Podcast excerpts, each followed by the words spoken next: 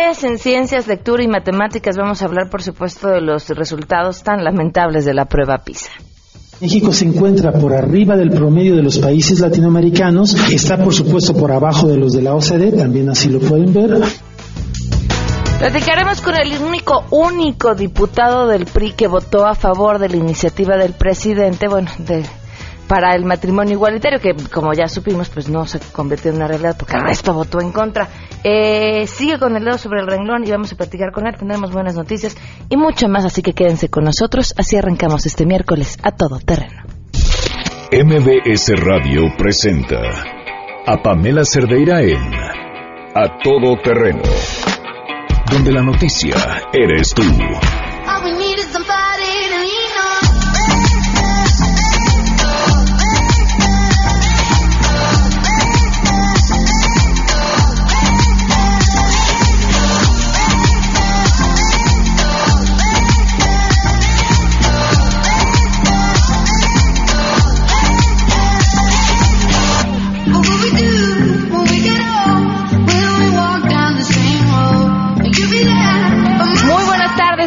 Gracias por acompañarnos en este miércoles 7 de diciembre del 2016. Soy Pamela Cerdera, voy a estar con ustedes si me lo permiten, espero que así sea. Hasta la una de la tarde tenemos mucho que platicar. El teléfono en cabina 5166125. Además les doy mi número de WhatsApp donde me encanta recibir sus mensajes 5533329585. El correo electrónico es a mbs.com y en Twitter y en Facebook me encuentran como Pam Cerdeira. Muchas cosas que platicar. Mañana vamos a estar eh, transmitiendo en vivo desde el CRITIS de Tlalnepantla. Ojalá nos puedan acompañar. Me va a dar muchísimo gusto a la gente que nos escucha cerca del CRIT, porque bueno, ya moverse en la ciudad, si no están cerca, sería pedirles demasiado de su cariño, abusar demasiado de su cariño, pero si están cerca, ojalá se puedan lanzar, nos va a encantar poderlos ver, poder platicar. Y por supuesto, la invitación a que donen a la alcancía digital de MBS Radio, que es www.alcanciadigitalteleton.mx se meten a la página, buscan MBS Radio y a partir de ahí pueden eh, donar. Eh, es importantísimo. el año pasado, bueno, este año eh, poco se dijo al respecto, pero algunos centros tuvieron que reducir significativamente la atención que estaban dando a los niños y los turnos de atención justamente por falta de fondos. a raíz, yo quiero suponer, de una crisis en de imagen pública provocada por diferentes factores, principalmente, de verdad, por la mala información. Eh, fue que la, pues el año pasado cambiaron su, su metodología de comunicación y entonces lo que buscaban en esta estrategia no era juntar dinero, sino personas que fueran a visitar los centros y a partir de visitarlos y conocerlos convencerse de la importancia de donar. Y, y sin duda es una estrategia de comunicación importante, pero pues el resultado está ahí y, y sí se ha traducido en una serie de lamentables historias de quienes no han podido recibir la atención que necesitan porque pues porque no hay lana y porque finalmente ese dinero se necesita. Así que ahí estaremos transmitiendo desde el día de mañana, esperamos que nos puedan acompañar. Vámonos de una vez con la información. Saludo a mi compañera Angélica Melín.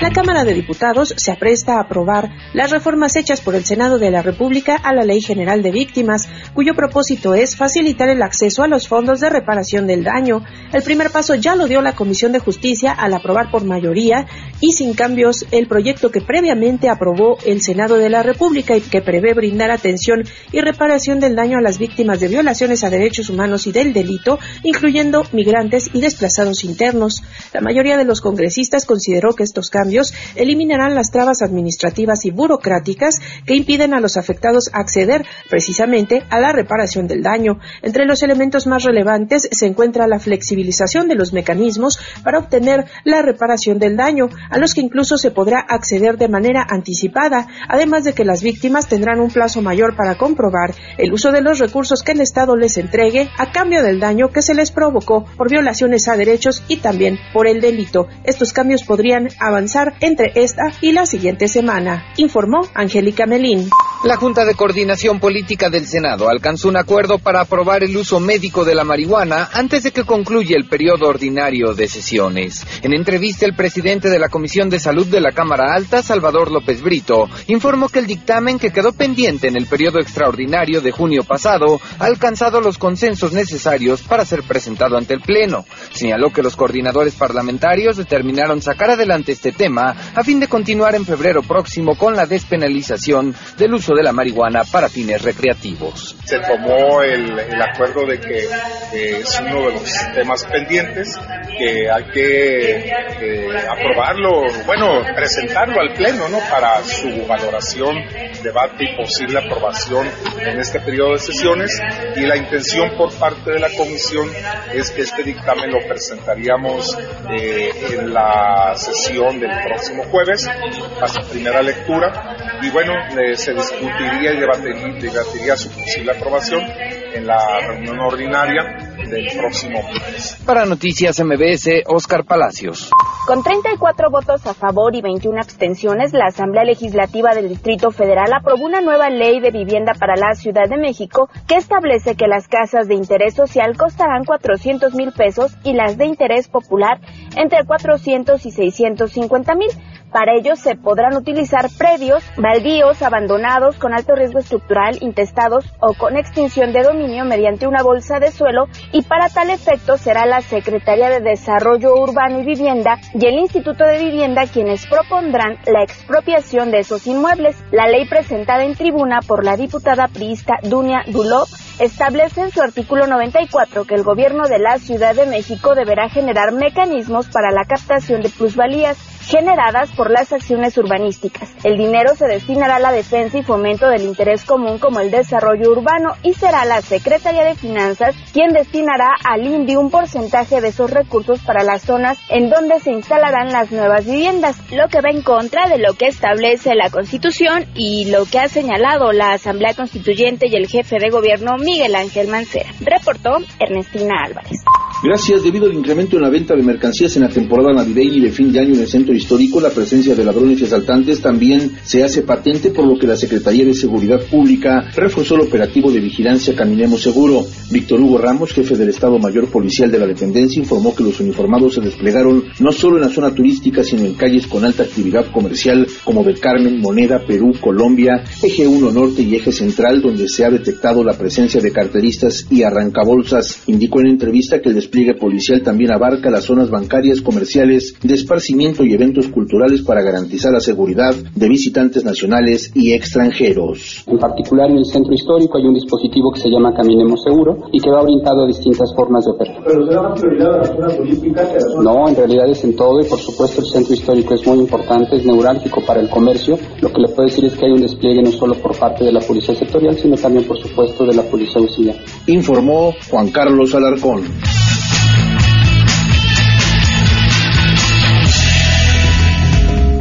Gracias, Juan Carlos. Oigan, hemos estado platicando a lo largo de esta semana sobre este artículo 21 del proyecto de constitución de la Ciudad de México. Antes hablamos con Federico Doring y, bueno, quedamos de estar al pendiente de lo que sucedía. Mientras tanto, el jefe de gobierno hizo ya declaraciones al respecto que a mí la verdad no me quedaron absolutamente nada claras, pero seguramente Federico sí. Federico, buenas tardes y gracias por acompañarnos. No, no, encantado. ¿Cómo estás, Juan? Bien, muy bien, gracias. Bueno, pues, ¿qué pasó el día de ayer y, y, en qué sentido van las cosas y cuáles son las intenciones desde el constituyente sobre este artículo que ha causado tanta polémica? A ver, mira, se retiró el término de la plusvalía. Hay que reconocer que el jefe de gobierno se dio cuenta pues, del malestar que había generado la propuesta y de que ya era inviable e hizo una contrapropuesta de una redacción. Eh, no, eso es, digamos, la buena noticia. La mala noticia es que también pretende, eh, yo diría, presionar o chantajear a la Asamblea Constituyente con las reformas a la ley de vivienda, como dando a entender, pues si no me la aprueba el Constituyente, de todas formas lo voy a sacar a través de la Asamblea, Legislativa. Esa es la mala noticia. Y lo que yo eh, te diría es, debemos de revisar el tema. Lo único que sí hay que admitir es que el artículo 10 de la Ley eh, Federal de Desarrollo Urbano, que se aprobó recientemente y que llevó el presidente Peña Nieto a la cumbre de Hábitat a, Ecuador, sí señala que los congresos locales deben de adecuar su legislación para garantizar que la inversión pública que le genere eh, mejor eh, valor inmobiliario o, más valor a la infraestructura pública de un entorno se pueda actualizar en una medida de cobro. Es un poco lo que te decía yo eh, el, otro día. el, ejemplo de cómo sí se podría hacer es Mazarik.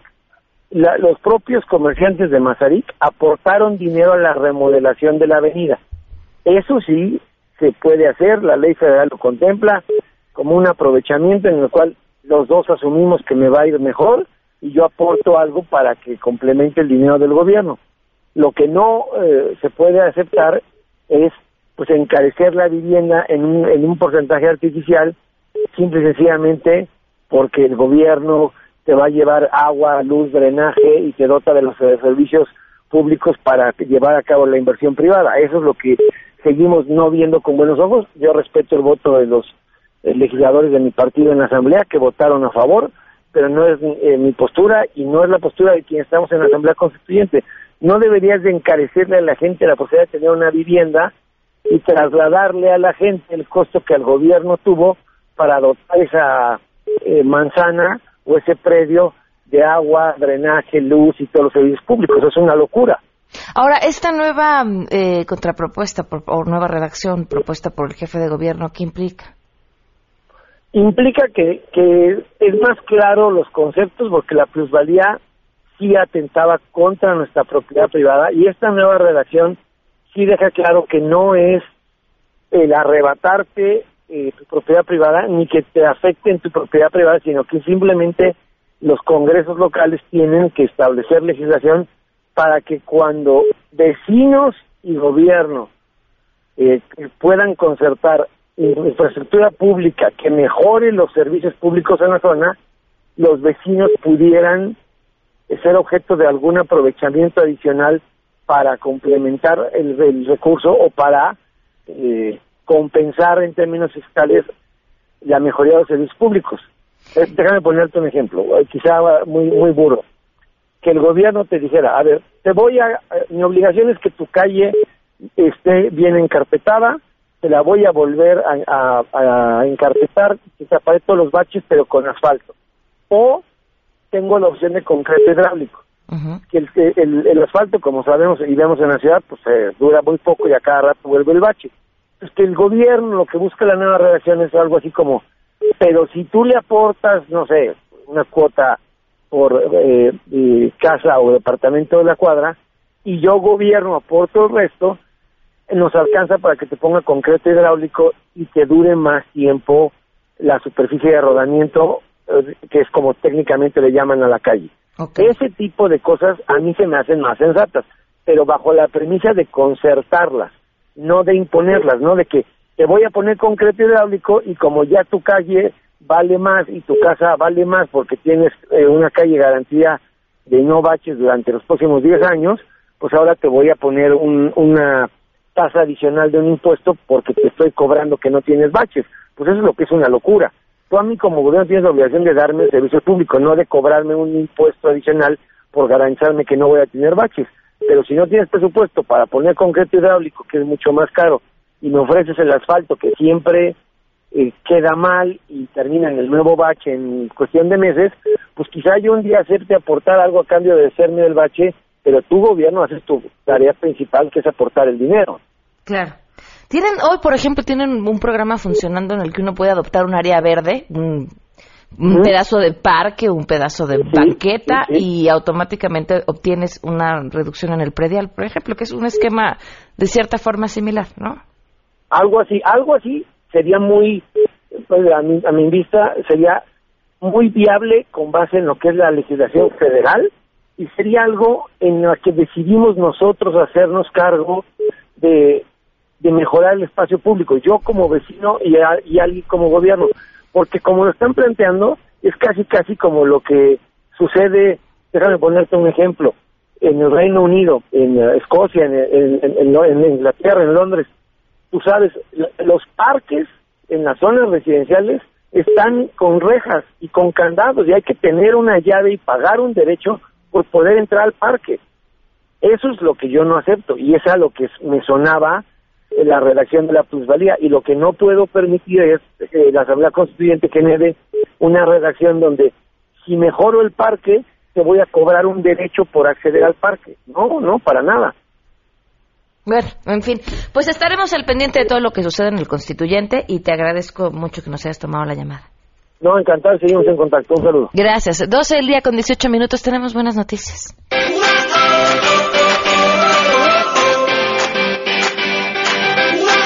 Ya tiene un par de días esta buena noticia, pero es importante no dejarla ir, sobre todo en este espacio en el que créanme, buscar buenas noticias es un trabajo de tiempo completo. Y esta eh, tiene que ver con el cuidado del medio ambiente. Saludo a mi compañero Omar Aguilar. En Cancún, Quintana Roo, el presidente Enrique Peña Nieto, al firmar los decretos de cuatro nuevas áreas naturales protegidas y cinco zonas de salvaguarda, afirmó que es el mayor territorio protegido en nuestro país a favor del medio ambiente y dijo que nuestra generación no alcanzará a ver los beneficios de estas acciones, pero dijo muchos mexicanos en el futuro sí disfrutarán de esta preservación en compañía del gobernador Carlos Joaquín González, el primer mandatario del país explicó que, por ejemplo, con la reserva de la biosfera del Caribe mexicano, que se protege con estos decretos, se busca promover la generación de recursos y beneficios a través de la conservación y restauración del patrimonio natural. Y en el Caribe mexicano, señor gobernador, acá donde está la península de Yucatán y donde está el estado de Quintana Roo, la mayor parte de la superficie marítima frente a la costa de Quintana Roo se protegerá el 50%, el mayor sistema de arrecifes mesoamericano. Esto es lo que hoy estamos decretando, además de las cinco nuevas zonas de salvaguarda, en donde se prohíbe la exploración y extracción de hidrocarburos, por eso quedan preservadas estas zonas el titular del Ejecutivo Federal indicó que con estas acciones casi se triplica el territorio natural protegido y dijo que las metas establecidas en los pasados acuerdos mundiales a favor de la biodiversidad están casi cumplidos. Por su parte, el gobernador Carlos Joaquín González indicó que su estado creará un gabinete turístico con el cual se dará protección al medio ambiente y se buscará vincular estas metas con la actividad turística. Les informó Omar Aguilar García. Damos una pausa y volvemos a todo terreno. Más adelante, a todo terreno. Bueno, y que reprobamos otra vez PISA. De eso platicaremos al regreso. México se encuentra por arriba del promedio de los países latinoamericanos, está por supuesto por abajo de los de la OCDE, también así lo pueden ver. Queremos conocer tus historias. Comunícate al 5166-1025. Pamela Cerdeira. A todo terreno. Donde la noticia eres tú. Volvemos. Pamela Cerdeira regresa con más en A Todo Terreno, donde la noticia eres tú. Marca el 5166-1025.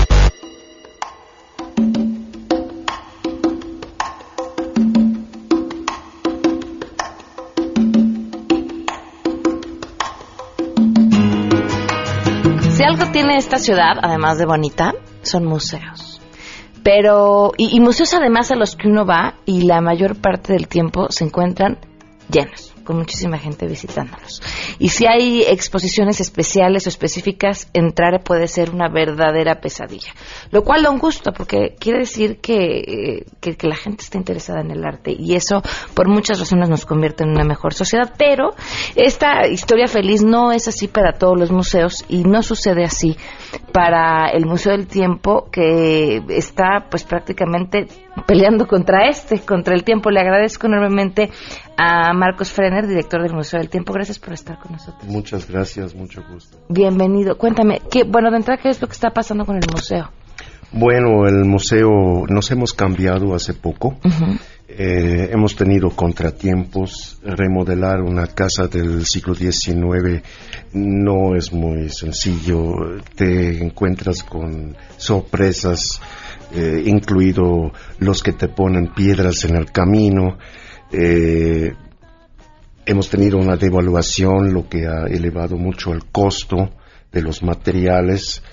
Eh, nos quedamos literalmente en la quiebra, uh -huh.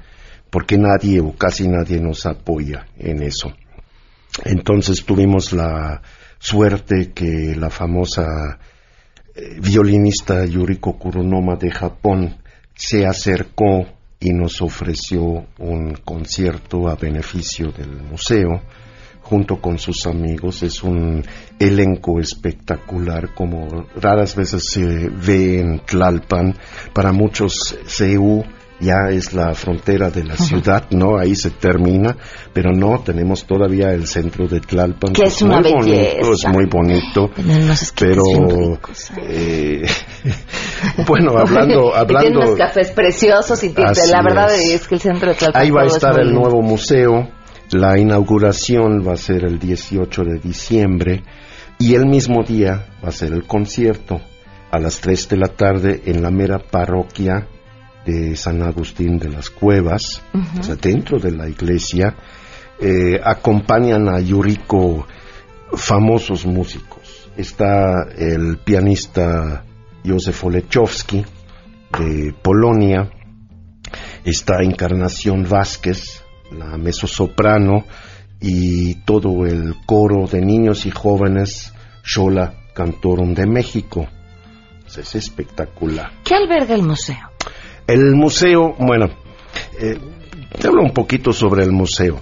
No es un museo como la gente cree que es un museo. Cuando tú vas normalmente a un museo, lo que ves son artefactos atrás de vitrinas. Nosotros tenemos un museo interactivo. Quiere decir, todo lo que está expuesto funciona. Eh, no se puede tocar, eso sí, no, pero todo funciona. Tenemos relojes antiguos, tenemos radios, tenemos fonógrafos, gramófonos, cajas de música, hasta un organillo. Eh, no oye, no se oye así como los de la calle, ¿eh? es uno que se oye bonito y todo funciona. Ok. Eh, es, es, un viaje en el tiempo. En el tiempo. Más que nada, este museo está para los niños y para los jóvenes, por supuesto también para los adultos, pero los niños, los jóvenes, yo les digo que es la generación del iPod, se vienen a, este museo y se sorprenden de ver todas esas cosas que a lo mejor lo conocen de una película. ¿No? Ahora, los adultos, los adultos mayores, todavía se recuerdan de haber visto uno y otro aparato de estos en las casas de sus abuelos, ¿no? Eh, tenemos... Eh, ¿De, qué, fecha data lo más antiguo que Tenemos relojes de principio del siglo XVIII, repito, funcionando. Eh, la gran mayoría lo que son aparatos sonoros que, que dije ahorita son de finales del siglo XIX, principio del siglo XX. Eh, y hay de todo. Tengo una pequeña sección también de, cine, de fotografía, tenemos máquinas de escribir funcionando, ¿eh? de, las primeras. Eh, donde los niños realmente pueden usar una máquina de escribir y probar cómo era eso. Ellos no conocen eso. Ellos ni saben que es un teléfono de disco. ¿no? bueno, mi hija veía hace poco una que, las venden, las usan, una, una cámara desechable y no entendía, bueno, le pasó a mi hija y le pasó a un compañero de estudios de 30, no 29 años, no entendía ninguno de los dos el, el proceso de, de revelado de una fotografía, algo que para nosotros pues pues sí, pues era parte pues de la lo que había, era mucho más complicado entender la fotografía digital. Sí, ellos todo eso no lo conocen, ¿no? Claro, pues qué belleza, hay que ir al museo. Entrada, se encuentra en el centro de Tlalpan. En la Plaza de la Constitución, número 7. Ese es justo enfrente de lo que es la parroquia, donde está el Zócalo, donde está la delegación de Tlalpan. Eh, les invito. ¿Qué horario tiene? Eh, vamos a tener un horario de las 10 de la mañana hasta las 7 de la noche, de martes a domingo. Van, ¿esto es a partir de cuándo? A partir del 18. A partir del día del La reinauguración es a las 6 de la tarde, a las 5 termina el concierto. Y a las 6 de la tarde va a ser la reinauguración. Busquen sus boletos, que me, supongo los pueden adquirir en donde en el, las Los pueden adquirir eh, vía telefónica ah, en el museo, que es el 55 13 3310 o eh, en la misma taquilla del museo, ahí los vendemos. Eh, ahí tenemos también posibilidad que la gente puede pagar con, con la famosa tarjeta. Okay. Este, igual si nos hablan, les damos los datos que pueden depositar, si quieren, en la cuenta bancaria. Les hacemos llegar el boleto eh, por medio electrónica o lo pueden recoger antes del concierto. Perfecto. Y bueno, ahí está, desde el 18 de diciembre que abre las puertas el museo en esta reinauguración y el concierto que es el mismo 18 a las 3.15 de la tarde, que si lo compran ahorita les va a salir mucho más barato es un donativo para poder ayudar a que el museo si alguien eh, tiene corazón y quiere apoyarnos los donativos son deducibles de impuestos. Ah, muy bien, muy bien. Pues les repito el número. Es 5513 3310 y además nos hicieron el favor de regalarnos un par de boletos dobles para que puedan ir a este concierto que además suena va a estar muy bien a las primeras dos personas que nos llamen al 5166-1025, que nos digan dos objetos que hay en el museo, ya nos dijiste varios, y así se los llevan. Muchísimas gracias, mucho éxito con este concierto y hay que irse a darlo. Yo ahí estaré, me iré a dar la vuelta eh, para conocer el museo. Muchísimas gracias. Gracias. 12 con 33. Si te perdiste el programa A Todo Terreno con Pamela Cerdeira, lo puedes escuchar descargando nuestro podcast en www.noticiasmbs.com.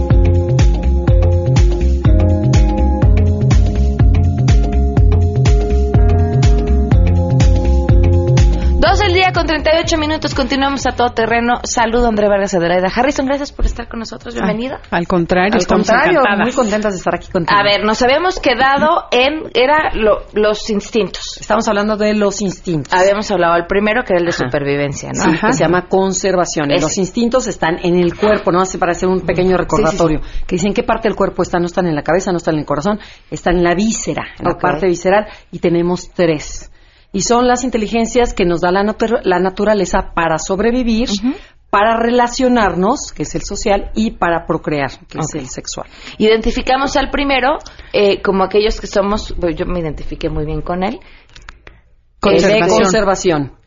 Que es ¿Y oigo voces o ustedes también Sí, se está oyendo algo del radio, pues. ¿Se, ¿Se, oyen voces? Sí quién sabe qué es, pero es como, Se oye como la estación. No lo Exacto. Este, les decía que yo me identifiqué muy bien porque este no somos los que tenemos que cubrir nuestras necesidades más básicas rápido. Llámese el tengo que ir al baño, tengo sueño, me quiero dormir, este, tengo frío ya y el mundo se puede caer. Estoy incómoda. Eh, y además dijimos que eso es tu mejor ventaja y también te meten problemas. O sea, es el que tienes más desarrollado para bien y para mal. Hoy vamos a hablar de otro instinto que es el social. El instinto social lo que busca es la pertenencia a un grupo. Te da seguridad sentirte parte de un grupo. En vez de tener tú resueltas tus necesidades, buscas que el grupo te las resuelva. Entonces, obviamente te interesa mucho ser parte de un grupo. Exacto. Y por ejemplo, el instinto de conservación es yo soy mi cuerpo y necesito cuidarlo para sobrevivir. Conservación. Si eres social, dices, yo soy mi grupo y necesito tener un grupo para sobrevivir. ¿Cómo buscarías que tu grupo resolviera tus necesidades? O sea, no tanto, primero quiero, no tanto que me resuelva. Encontré el misterio. encontramos la voz. Traía yo un video, estaba escuchando una conferencia. Ah, con razón se oía. Ah.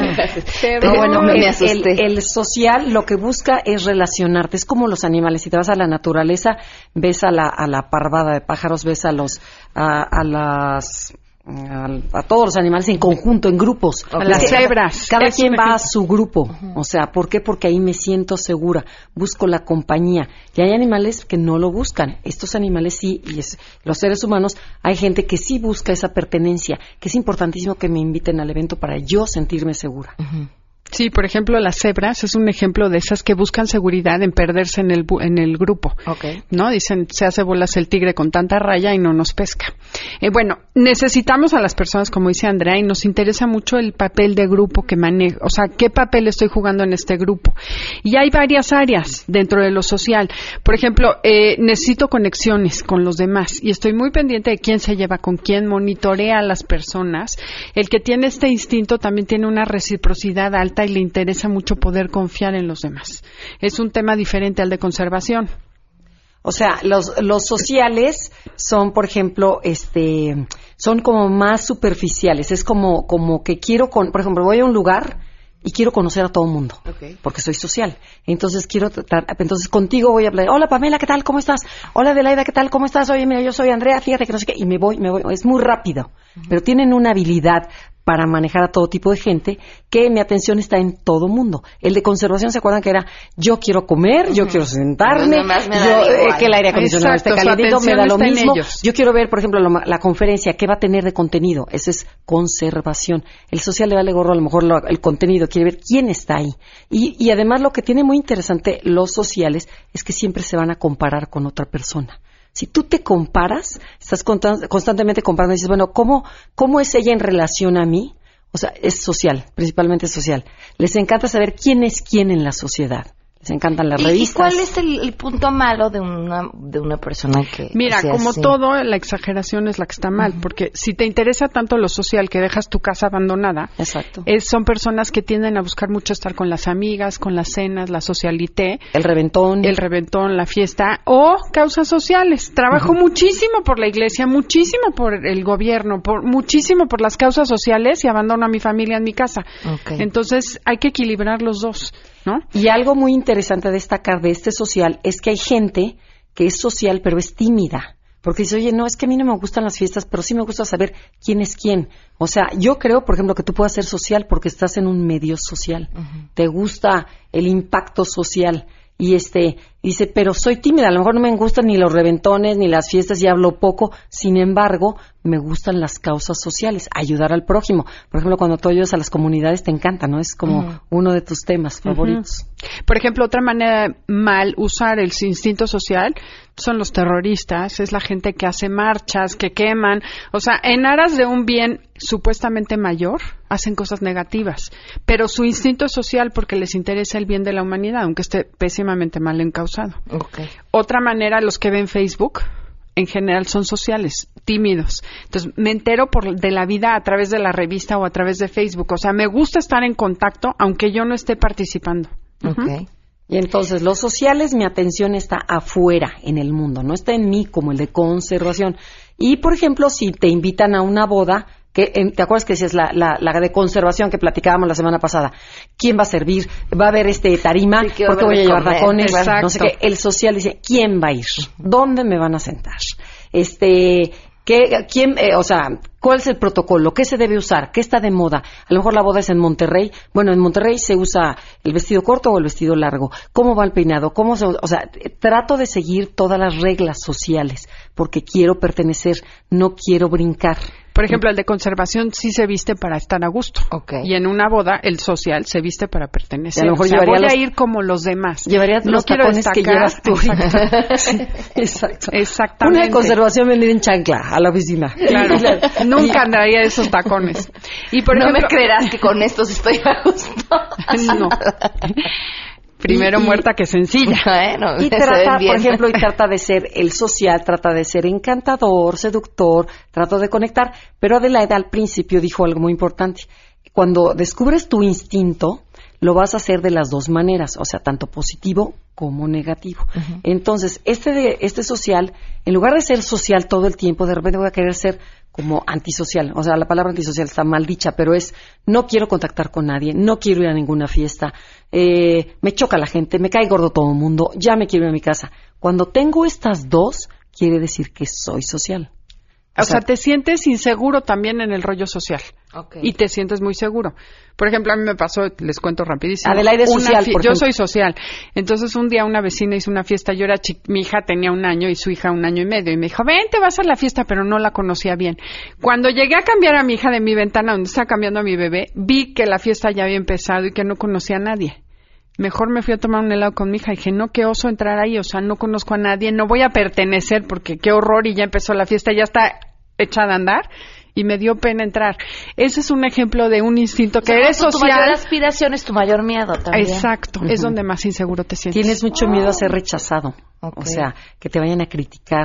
Entonces siempre estás comparando, viendo credenciales, a ver quién es quién, a ver, está que estudió, dónde vive, que este, eh, a ver, a ver, que me va a pantallar de dónde. O sea, ese es muy social. Los otros subtipos no hacen Para lo que son muy buenos los sociales, para generar trabajo de equipo, para hacer consensos, para hacer pensamiento estratégico, por ejemplo, les gusta mucho comunicarse con todo el mundo y tejen redes sociales. Entonces, esa es una gran habilidad del social en las empresas los ves por todos los pasillos mm, visitando a todo el mundo, y a lo mejor alguien de conservación dice, oye, está perdiendo el tiempo. No, está armando sus redes sociales. Ahora, si alguien ya se identificó como social, ¿en qué tendría que trabajar?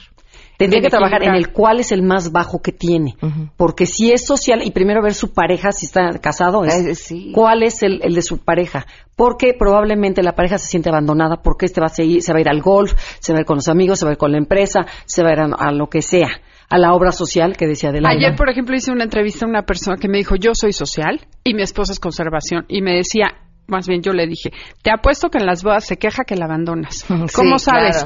Porque el social llega y quiere saludar a todo mundo en la fiesta y el sexual, que es el que vamos a ver la semana que entra, quiere que esté conmigo, una relación íntima de uno a uno. Entonces, por ejemplo, hay mucho problema en la pareja porque el social quiere andar en todas las fiestas y el otro quiere estar o en su casa si es conservación o con la pareja si es relación Y ahí pues prácticamente los dos tendrían que saber, ¿no? Claro, el chiste es hablarlo y decir cuál de los tres instintos tengo más bajo para subirlo. lo importante es que estas tres áreas las usas todo el tiempo.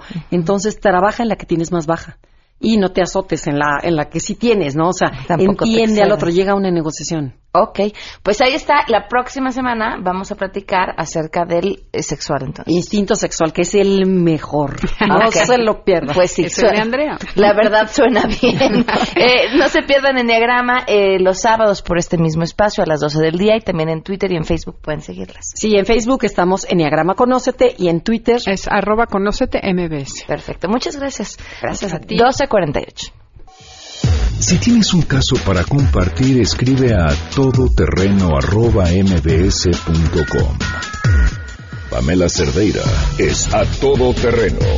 En un momento continuamos. Estamos de regreso. Síguenos en Twitter, arroba Pam Cerdeira, todoterreno, donde la noticia eres tú. Continuamos.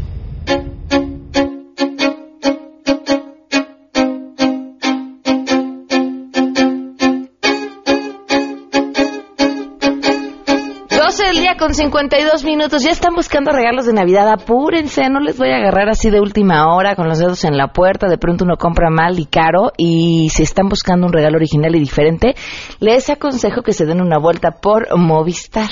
Están regalando unos lentes de realidad virtual espectaculares con los que pueden ir a donde quieran. Que se les antoja París, el Caribe, la estación espacial.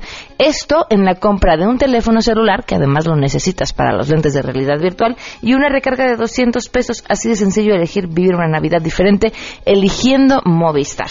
Bueno, pues después de las malas noticias, que a mí no me caen de sorpresa, sobre la, los resultados de nuestro país en la prueba PISA, en la que, bueno, prácticamente vemos que llevamos 15 años estancados en lo mismo. Le agradezco enormemente a Lorenzo Gómez Morín, profesor investigador de Flaxo México, que nos tome la llamada. ¿Qué tal? Muy buenas tardes y gracias por acompañarnos. Gracias, Pamela. ¿Cómo estás? Buenas tardes. Bien, gracias. ¿Qué decir sobre estos resultados? Además de la poca sorpresa, supongo. Pues, este, pues la, crisis que esto representa para, para el país, ¿no? Que en los últimos 15 años estemos estancados en el nivel de desarrollo de competencias de nuestra población de jóvenes de 15 años. Este, pero cuando lo comparas además PISA con los resultados de Planea, que es la, la, nueva prueba de evaluación nacional que aplica el Instituto Nacional para la Evaluación de la Educación, pues los resultados son casi iguales, ¿no? La diferencia es que la prueba de planea se aplica a estudiantes que egresan del bachillerato, o sea, los que están en tercer año de bachillerato, y esta se aplica, la, la prueba de PISA se aplica a, a, los que están terminando secundaria o iniciando bachillerato. Y entonces es muy grave porque este, eso quiere decir que el bachillerato no les está dando ningún eh, valor adicional a los jóvenes, ¿no? Entonces sí es una crisis muy muy muy severa, este Pamela. Es es un problema muy grave en en las tres áreas, tanto en matemáticas como ciencias, que fue el énfasis de la de la última prueba, como en lectura, que es la competencia habilitante más importante. Eh, no ha habido cambio prácticamente desde, desde el año 2000. Ahora, ese es el problema. Tampoco las modificaciones que se hayan hecho hoy a través de la reforma educativa y a través de los distintos planteamientos nos dejan ver la posibilidad de que haya un cambio, no digamos a corto plazo, ni a mediano, ni largo. Pues este, yo esperaría que, digo, sí, la, reforma tiene elementos que apuntan hacia lo que la misma OCDE ha, ha dicho este, como elementos claves para la mejora de los sistemas educativos. Eh, el replanteamiento de nuevos de los contenidos y eh, sobre todo en, las áreas de ciencias, matemáticas y comunicación, eh, pues buscarían una una nueva un nuevo abordaje de estos de cómo enseñar y cómo y cómo desarrollar estas competencias en los jóvenes, ¿no? Es es una apuesta que se está haciendo pero pues ya vamos muy retrasados, ¿no? Sí, sí es sí es este sí es preocupante. y sí y sí ves esta apuesta como algo que pudiera eh, darnos por lo menos un poco de esperanza y que esté a lo que hoy se necesita porque quizá como dices esta apuesta retrasada tendríamos que haberla hecho hace 10 años sí este, sí yo yo sí creo que esto lo que se está revisando los equipos que estamos revisando contenidos efectivamente estamos pensando en las competencias para el futuro. El, el problema es que debemos de darle eh, consistencia, recursos, la OCDE lo está diciendo, estamos invirtiendo, a pesar de que estamos invirtiendo mucho en educación, estamos muy lejos de lo que otros países comparativamente, que se puede, a los cuales México se puede comparar, están invirtiendo en educación. ¿no? Entonces, una cosa es la inversión, otra cosa es la constancia, Pamela. O sea, debemos de dejar de, de, dar tumbos en educación y cada vez que entra un secretario de educación cambia las políticas y cambia el programa, cambia el proyecto, ¿no? Y en los últimos años hemos tenido muchos secretarios, muchos cambios de secretario de educación. No ha habido consistencia en términos de la dirección de la política educativa a nivel nacional, ¿no? Y eso al sistema educativo le, le, le, causa muchísimo daño, ¿no? Que uno llegue con una idea, no deje que se madure la del anterior y entonces la cambia y el otro hace lo mismo, ¿no? Y cada quien trae la solución y esperan ver resultados en uno, en dos años o en tres años, eso es imposible. Un sistema educativo del tamaño de México, el mexicano, con, con más de 25 millones de jóvenes, es, es imposible, niños y jóvenes, es imposible que pueda cambiar sus resultados de un año a otro. Entonces, hay que hacer un buen currículum, sí, efectivamente, hay que apostarle a los maestros, efectivamente, pero hay que apostarlos con visión de largo plazo. Yo creo que lo que se está planteando ahorita del nuevo modelo educativo no puede dar resultados en menos de 10 años. Uy, pues habrá que, que, esperar a que así sea y que se respete entonces lo que se está planteando. Muchísimas gracias. Eh, al contrario, Pamela. Lorenzo, hasta luego. Muy buenas tardes. Gracias, igualmente. Hasta luego, Lorenzo Gómez Morín, 12 con 58. Nos vamos. Se quedan en compañía de Alejandro Cacho. Soy Pamela Cerdeira. Que tengan un gran ombligo de semana. Mañana a las 12 del día. Nos espera, los esperamos desde el CRIT de Tlanepantla. Ojalá nos puedan acompañar. MBS Radio presentó a Pamela Cerdeira en A Todo Terreno. Te esperamos en la siguiente emisión, A Todo Terreno, donde la noticia eres tú. MBS Radio, en entretenimiento, estamos contigo.